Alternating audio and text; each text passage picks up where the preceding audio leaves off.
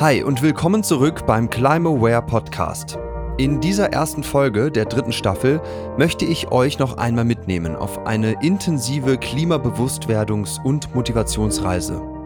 Inklusive eines erfrischenden Perspektivwechsels zum eigenen Handeln. Weg vom Fokus auf unseren individuellen CO2-Fußabdruck hin zu den wirklich effektiven Hebeln unseres Handabdrucks. Für diese Folge habe ich mir etwas Besonderes ausgedacht.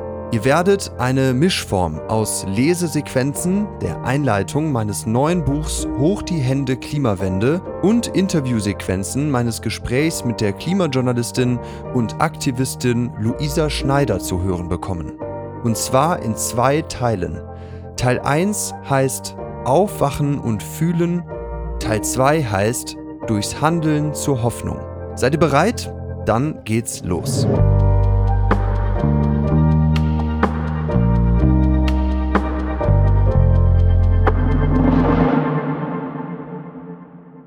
Beginnen wir mit dem zugegeben etwas heftigeren Teil 1, Aufwachen und Fühlen, bevor wir uns dann dem positiven zweiten Teil widmen können. Als Auftakt lese ich die erste Hälfte der Einleitung zu meinem Buch Hoch die Hände Klimawende vor. Ich muss dieses Buch mit einer schlechten Nachricht beginnen. Der Generalsekretär der Vereinten Nationen, Antonio Guterres, überbrachte sie uns im November 2022. Wir kämpfen den Kampf unseres Lebens und wir sind dabei, ihn zu verlieren. Unser Planet nähert sich rasant den Kipppunkten, die das Klimakaos unumkehrbar machen werden. Wir sind auf dem Highway in die Klimahölle, mit unserem Fuß noch immer auf dem Gaspedal. Der Kampf, von dem der Chefdiplomat der United Nations hier spricht, ist ein Kampf gegen die Zeit. Werden die Kipppunkte des Weltklimasystems durch die zunehmende Erwärmung überschritten, kippen wichtige ökologische Teilsysteme um. Zum Beispiel die grüne Lunge der Erde im Amazonas oder der Golfstrom im Atlantik. Das lässt sich mit dem Umkippen eines Gartenteichs im Sommer vergleichen, jedoch mit katastrophalen Konsequenzen auf globaler Ebene. Und das Problem ist, dass die Menschheit einige dieser gefährlichen Klimakipppunkte wahrscheinlich bereits ab einer Erderhitzung von 1,5 Grad Celsius lostritt. Unter anderem würden dann die fischreichen Warmwasserkorallen unwiederbringlich absterben. Die bis dato dauerhaft gefrorenen Permafrostböden im hohen Norden von Alaska, Kanada, Skandinavien und Sibirien würden auftauen und dabei gigantische Mengen des sehr potenten Treibhausgases Methan entweichen lassen. Und die kilometerdicken Eispanzer über Grönland und der Westantarktis würden unaufhaltsam abschmelzen und den Meeresspiegel um mehrere Meter anheben. Das hieße noch in meiner Lebenszeit Goodbye Fiji. Und meine Enkelkinder müssten Ciao Venedig, Totzins Amsterdam und Tschüss Hamburg sagen. Die Folge wäre in den Worten des UN-Chefs eine weltweite Massenflucht biblischen Ausmaßes. Diese gefährlichen Klimakipppunkte verdeutlichen, das 2015 von fast allen Ländern der Welt beschlossene Ziel, das Aufheizen der Atmosphäre möglichst nah bei 1,5 Grad Celsius zum Stoppen zu bringen, ist eigentlich kein Ziel. Vielmehr ist es eine Grenze, genauer gesagt unsere existenzielle Sicherheitsgrenze. Allerdings sind wir von der Einhaltung dieser existenziellen Sicherheitsgrenze noch meilenweit entfernt. Statt in Richtung 1,5 Grad Celsius steuern wir aktuell auf eine Erderhitzung von 2,7 Grad Celsius zu. Trotz all der Klimaversprechen, gesetzlichen Ziele und Maßnahmen wie CO2-Bepreisung, Kohleausstieg, Elektroautoboom und Ausbau der erneuerbaren Energien tut sich noch immer viel zu wenig, viel zu langsam. Auch in wohlhabenden Ländern wie Deutschland, Österreich und der Schweiz. Die aktuellen Berichte des Intergovernmental Panel on Climate Change, IPCC, des Weltklimarats der Vereinten Nationen, belegen unmissverständlich, wenn wir Klimaschutz weiterhin so halbherzig betreiben wie bisher, bedeutet das buchstäblich den Untergang der Welt, wie wir sie kennen. Oder, noch einmal in den Worten von Antonio Guterres, es herrscht Alarmstufe Rot.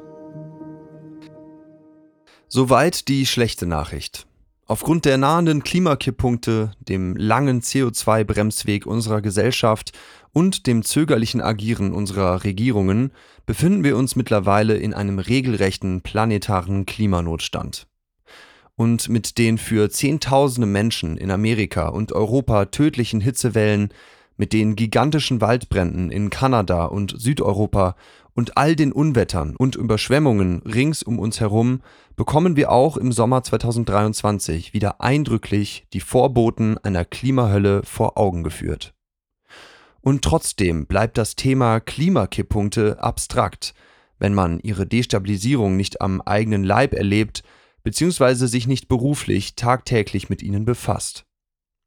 Aus diesem Grund brach die Klimajournalistin und Aktivistin Luisa Schneider im September 2022 zu einigen der gefährlichsten Kipppunkte unseres Klimasystems auf, um über diese Öko-Points of No Return aufzuklären, ihre Schönheit und Zerbrechlichkeit einzufangen und von den Menschen vor Ort nahbar zu berichten.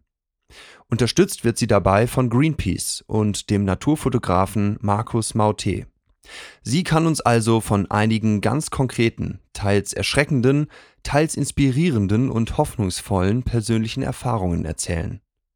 Einer ihrer absoluten Schock- und Aufwachmomente geschah dabei gleich am Anfang ihrer Reise zu einem der buchstäblich brenzligsten Kipppunkte, dem Amazonas-Regenwald in Brasilien. Das war für mich einfach ein, um ehrlich zu sein, ein total surrealer Moment es hat wirklich für mich keine zwei Stunden gedauert, vom, vom Flughafen quasi dann in den Regenwald reinzufahren. Und dann stehst du da plötzlich inmitten dieses Qualms, inmitten dieses Rauchs und du kannst überhaupt nicht mehr richtig atmen, weil, weil, weil dieser Rauch dir wirklich die Lunge zuschnürt. Du siehst nichts mehr, weil deine Augen tränen. Über dir fängt es plötzlich an zu schreien und du guckst hoch und du siehst irgendwie brennende Vögel und vor dir rennen noch die letzten Wildschweine die Waldschneise entlang und wissen überhaupt nicht wohin, weil einfach alles um dich herum brennt. Und wir alle haben ja einfach auch von diesen unglaublichen Feuern von den Wald- und Brandrodungen des Regenwaldes gehört, spätestens in der Schule.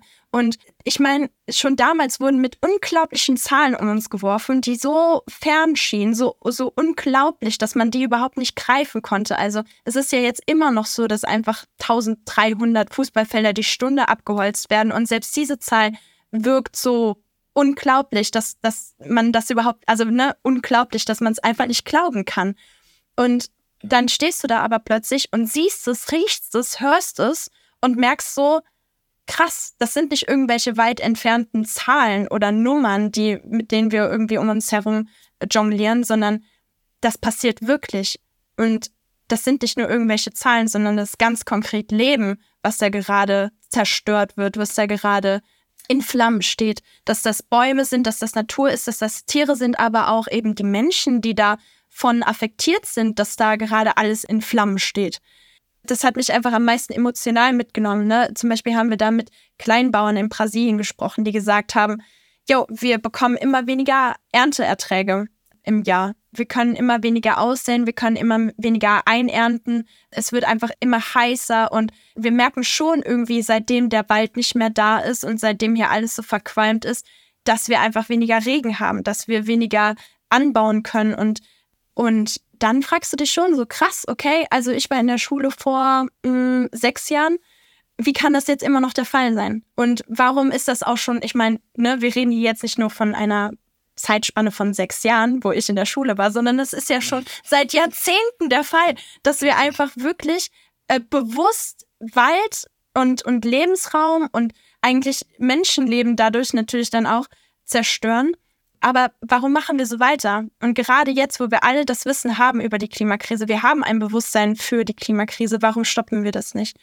Und das war eben dann so für mich wirklich dieser Moment, als ich da gestanden habe im Wald, wo ich einfach wirklich nochmal alles in Frage gestellt habe. Wo für mich irgendwie wirklich die Wirtschaftsweise von uns, die Lebensweise von, von, von uns, aber eben auch ne, die Verantwortung von Großkonzernen einfach nochmal alles einfach in Frage gestellt habe das war auf jeden Fall ein sehr wachrüttelnder Moment für mich.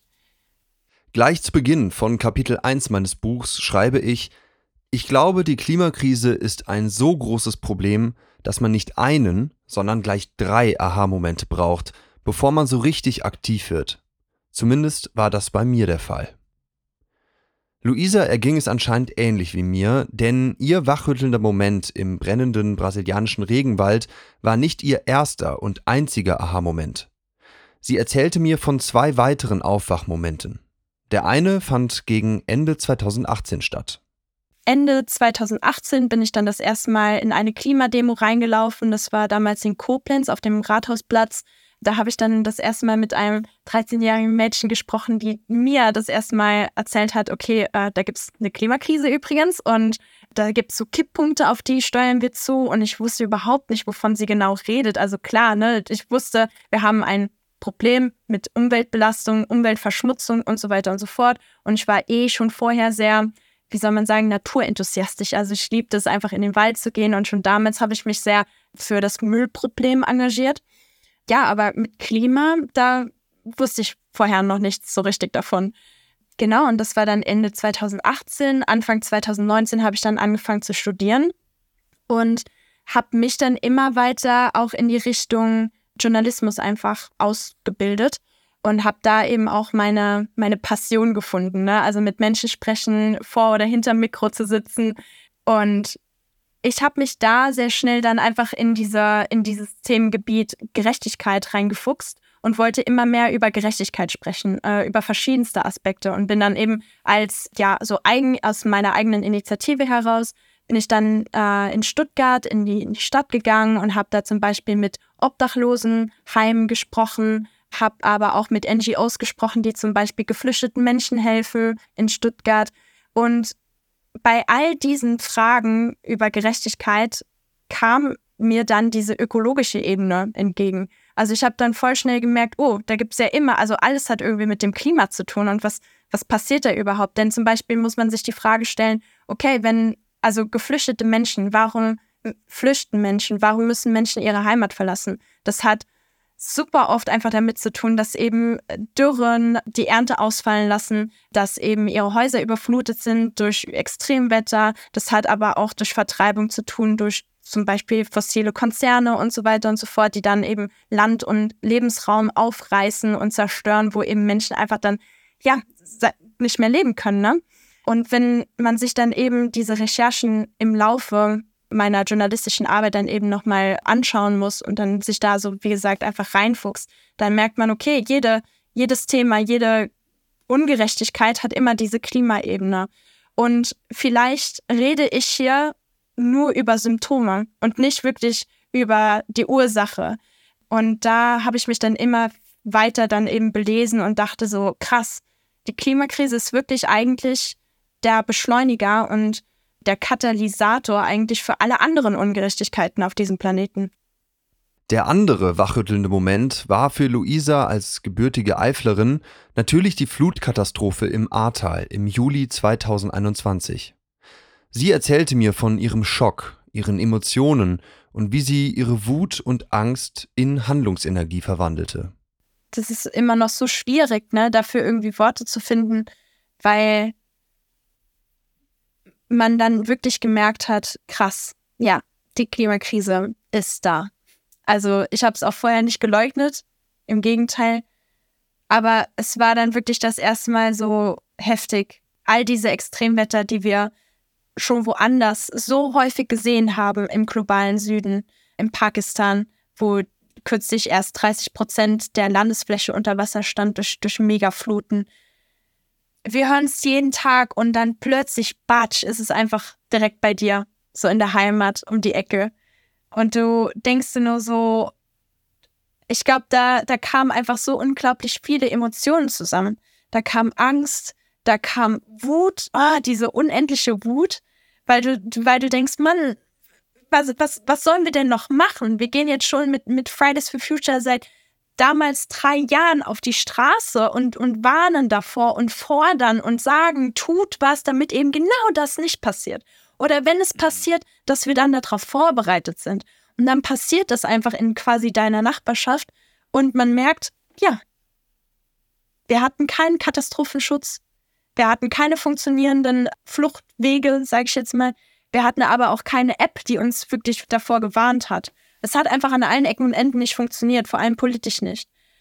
Und dann kommen da eben so viele Emotionen einfach zusammen, wo du dann, also ich muss ganz ehrlich sagen, ich bin dann erstmal in so eine Art Paralyse verfallen, also Angstparalyse. Ne, wenn du dann, also man kennt es ja vom Schlaf, Schlafparalyse, wenn du dich erstmal nicht bewegen kannst und weißt gar nicht irgendwie, was abgeht und du kannst dich daraus auch nicht befreien. Aber ich glaube, es geht da ganz, ganz vielen Menschen ganz ähnlich, dass man eben so eine Krise erlebt. Ne? Also ich sag mal allein, also so, so Krisen, die deine anschein, also scheinbare Normalität so sehr aus den Fugen heben und so sehr dein ganzes Leben eigentlich ins Wanken kommt, was du halt vorher, wie gesagt, als normal wahrgenommen hast, dass du aus diesem, aus diesem Zustand gar nicht mehr rauskommst, quasi, wo du die ganze Zeit denkst, oh Gott, ähm, ist, ist, was, was, was erlebe ich hier denn gerade und wo bin ich denn und was ist denn mein Leben und was ist denn Normalität überhaupt? Und genauso eben mit den Feuern in Brasilien so. Ich habe das Gefühl, ich bin durchgehend in dieser Alarmbereitschaft, in diesem Krisenmodus. Und ich habe letztens noch mal einen Podcast gehört, wo darüber gesprochen wurde, okay, und wir haben halt jetzt so, so einen neuen Muskel, den wir trainieren müssen, den Krisenmuskel. Und wie wir eben diesen Krisenmuskel dann ja dann eben nutzen können, um ähm, irgendwie weiterzumachen, um vor allem dann diese Krisen auch anzugehen, um sie zu bewältigen und dagegen zu kämpfen. Und ich glaube eben, dass ich schon, schon sehr lange in diesem, in dieser Alarmbereitschaft bin, in diesem Modus und dass ich da so schnell nicht mehr rauskommen werde. Und deswegen trage ich quasi diese Erfahrungen mit mir.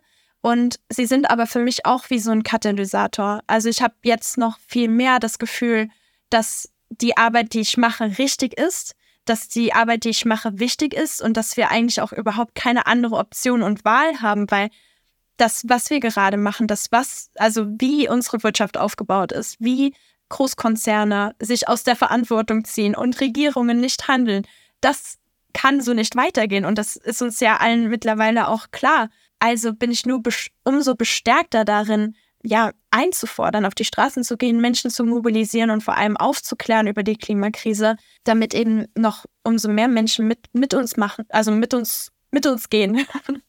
Den meisten Menschen reißt es so wie Luisa und mir zunächst den Boden unter den Füßen weg, wenn sie das wirkliche Ausmaß der Klimakrise begreifen. Und dann können sich intensive Emotionen bahnbrechen, wie zum Beispiel Angst, Wut und Trauer. Wichtig ist, diese Klimagefühle wahrzunehmen und vor allem anzunehmen. Denn sie sind in mäßiger Ausprägung angemessene Reaktionen auf unsere gegenwärtige Lage. Das betonen unter anderem die Psychologists for Future immer wieder, zum Beispiel ja auch deren Mitgründerin Lea Dom hier im Podcast-Interview Nummer 17 und in ihrem Buch Klimagefühle von 2022. Nur wer seine Klimagefühle bewusst wahrnimmt und annimmt, kann sie mit klimabewussten Vertrauenspersonen wie Freunden, Bekannten, der Familie oder im Notfall auch professionellen Therapeutinnen teilen und so eingebettet in einer Gruppe oder seinem persönlichen Netzwerk bewältigen. Im Idealfall entsteht aus den Gefühlen aktivierende Handlungsenergie, so wie Luisa das am Ende beschrieb. Dann kann zum Beispiel Klimaangst zu einer funktionalen Angst werden, die einen auf die Straße zur nächsten Klimademo treibt oder anderweitig aktiv werden lässt. Und das bringt uns zu Teil 2 dieser Podcast-Folge. Durchs Handeln zur Hoffnung.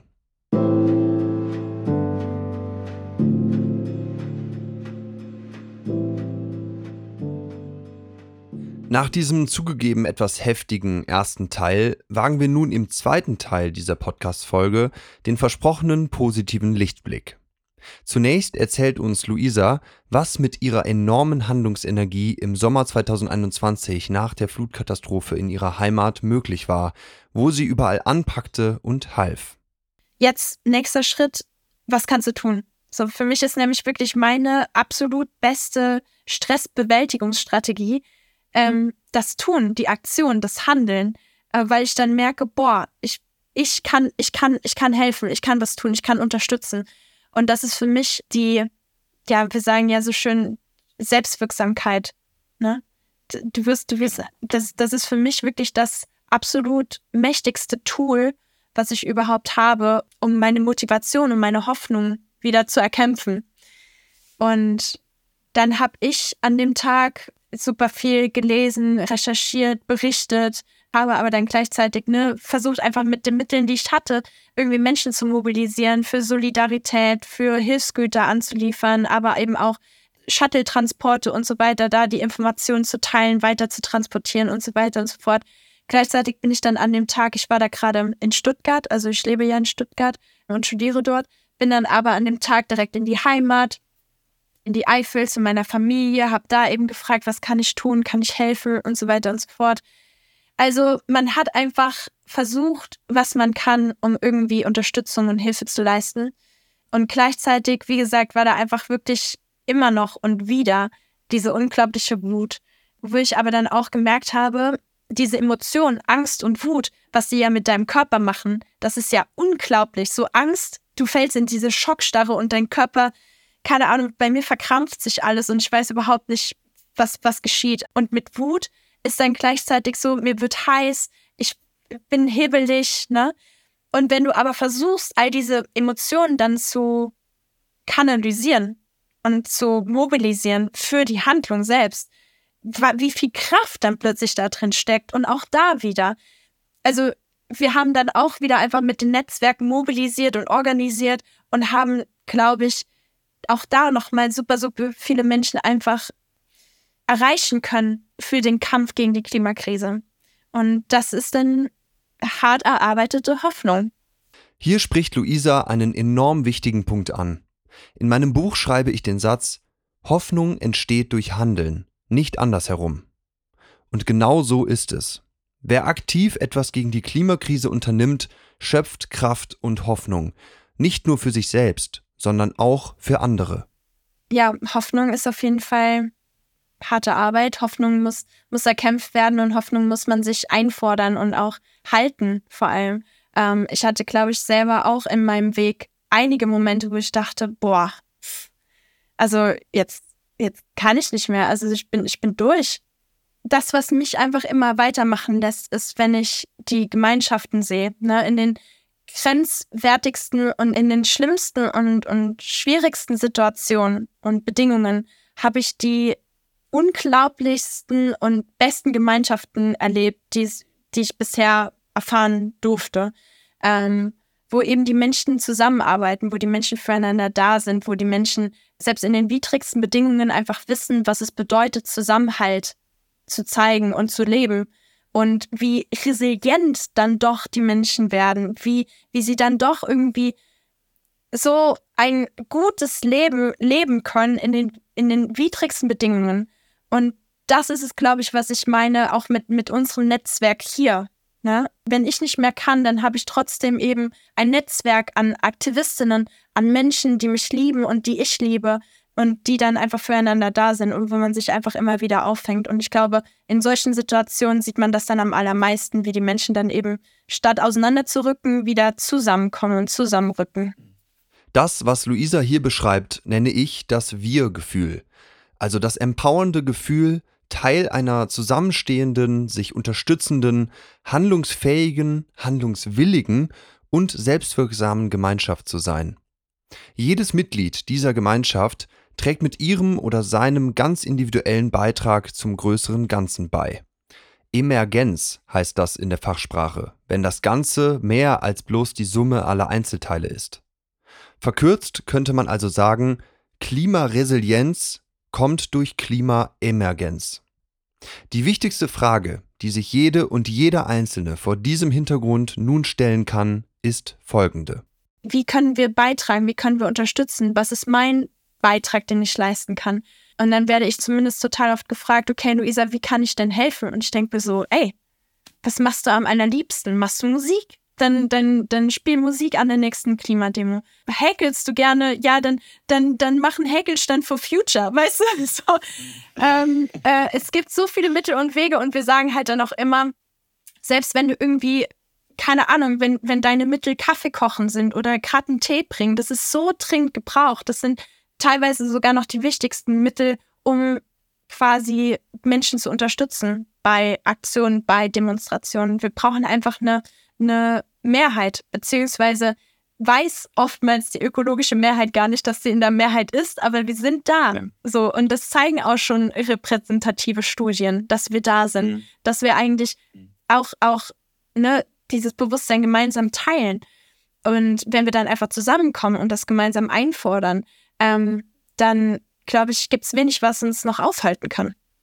Die meisten Menschen wissen eigentlich Bescheid, dass es so nicht weitergehen kann.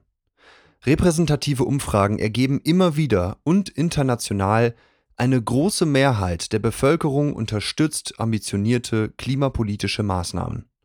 Das gilt besonders dann, wenn ihre Wirkung genau erklärt wird, untere und mittlere Einkommensschichten im Verhältnis nicht mehr belastet werden als die Vermögenderen und wenn die Menschen vor Ort an den Vorteilen von Klimaschutzmaßnahmen direkt beteiligt werden.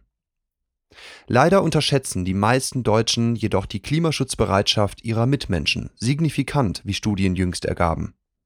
Und dann fordern und handeln sie selbst natürlich weniger, weil sie fälschlicherweise meinen, die anderen würden noch weniger fordern und noch weniger handeln. Das meinte Luisa mit ihrem Satz, die ökologische Mehrheit weiß gar nicht, dass sie in der Mehrheit ist. Aber wir sind da. Hier bietet sich passenderweise der Rest der Einleitung zu Hoch die Hände Klimawende an, den ich nun für euch vorlese. Inzwischen haben die meisten Menschen den Ernst der Lage verstanden. Ein Großteil der europäischen Bevölkerung unterstützt daher ambitionierte klimapolitische Maßnahmen. Und viele sind zudem bereit, auch selbst einen aktiven Beitrag zur Lösung der wohl größten Krise der Menschheit zu leisten, wahrscheinlich alle, die zu diesem Buch greifen.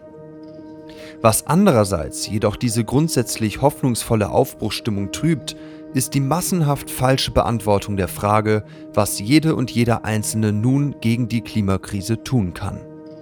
Die allermeisten Menschen antworten nämlich, den persönlichen CO2-Fußabdruck reduzieren. Das Problem ist aber, der CO2-Fußabdruck funktioniert nicht, zumindest nicht gut genug. Bloß zu Hause den Müll zu trennen, die Heizung runterzudrehen, das Licht auszuschalten und sonntags mit dem Fahrrad zur Bäckerei zu radeln, wird dem Ausmaß, der Geschwindigkeit und den strukturellen Ursachen der Klimakrise nicht mehr gerecht. Hätten wir noch 100 Jahre Zeit, wären kleine Ökoschritte aller Holzzahnbürste, Stoffbeutel oder Biogemüse vielleicht genug, um genug zu bewirken. Inzwischen aber stellt das Umweltprogramm der Vereinten Nationen UNEP fest, schrittweise Veränderung ist keine Option mehr. Stattdessen sei ein weitreichender, groß angelegter, rascher und systemischer Wandel notwendig, um die überlebenswichtigen Klimaziele noch in Reichweite zu halten. Das bedeutet, wenn wir die gesamtgesellschaftliche Klimawende wirklich beschleunigen wollen, müssen wir die großen Hebel in der Politik, im Rechtswesen, in den Medien, in Finanzinstitutionen, Unternehmen, Vereinen, Umweltorganisationen, Bildungseinrichtungen usw. So bewegen. Nur leider vernebelt uns der CO2-Fußabdruckfokus den Blick für diese wesentlichen Stellschrauben. Denn er individualisiert und entpolitisiert das vor allem kollektive und politische Klimaproblem. Deshalb verlieren wir uns so häufig im verwirrenden Konsum Klein-Klein und in frustrierenden Debatten über individuelle Schuld, Scham und Scheinheiligkeit. Letztlich treten wir mit unseren Fußabdrücken überfordert, ohnmächtig und mit einem schlechten Gewissen auf der Stelle oder auf unseren Mitmenschen herum. Und das kommt den Erdölkonzernen gerade recht. Denn wer mit dem Finger auf die vielfliegende Nachbarin, den SUV-fahrenden Onkel oder die befreundete Steakliebhaberin zeigt, zeigt nicht auf sie oder die von ihnen beeinflussten PolitikerInnen. Die gute Nachricht lautet, es gibt eine Lösung. Wir müssen nur lernen, unsere kollektive Gestaltungsmacht auf die gesellschaftlichen Strukturen zu erkennen und zu nutzen. Über den eigenen Tellerrand hinausblicken, nannte das früher meine Großmutter. Dieses Buch soll genau das bezwecken dass möglichst viele Menschen von ihrem individuellen Konsumteller aufblicken und die Hebel erkennen, mit denen sie strukturelle Veränderungen in ihrem persönlichen Umfeld bewirken können. Und dann mit gezielten Handlungen zu Multiplikatorinnen für klimafreundliches Verhalten werden. Wen es jetzt gepackt hat, die oder der kann sich von Luisas Ideen inspirieren lassen, um ihren oder seinen Klimahandabdruck beträchtlich zu vergrößern und damit die gesamtgesellschaftliche Klimawende wirkungsvoll zu beschleunigen. Ich glaube, wir müssen uns dann überlegen, okay, welche Hebel können wir betätigen, um quasi mit unserem einzelnen Handeln, dem mächtigsten von uns, dann doch irgendwie Druck zu machen. Ja, ja, Druck zu machen. Und ich meine, wenn ich von dem mächtigsten von uns spreche, dann rede ich über Großkonzerne, dann rede ich von Energiekonzernen, äh, von unserer Regierung und so weiter und so fort. Und ich glaube, es ist einfach unglaublich wichtig zu wissen, was mit meinem Geld passiert, weil so blöd es ist, Geld regiert die Welt.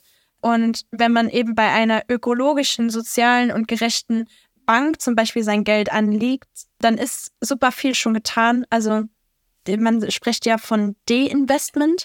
Da gibt es eine ganze Bewegung, dass man einfach wirklich sein, sein Geld nicht mehr dazu nutzen lässt, fossile Projekte zum Beispiel zu finanzieren. Das ist auf jeden Fall ein mächtiges Tool.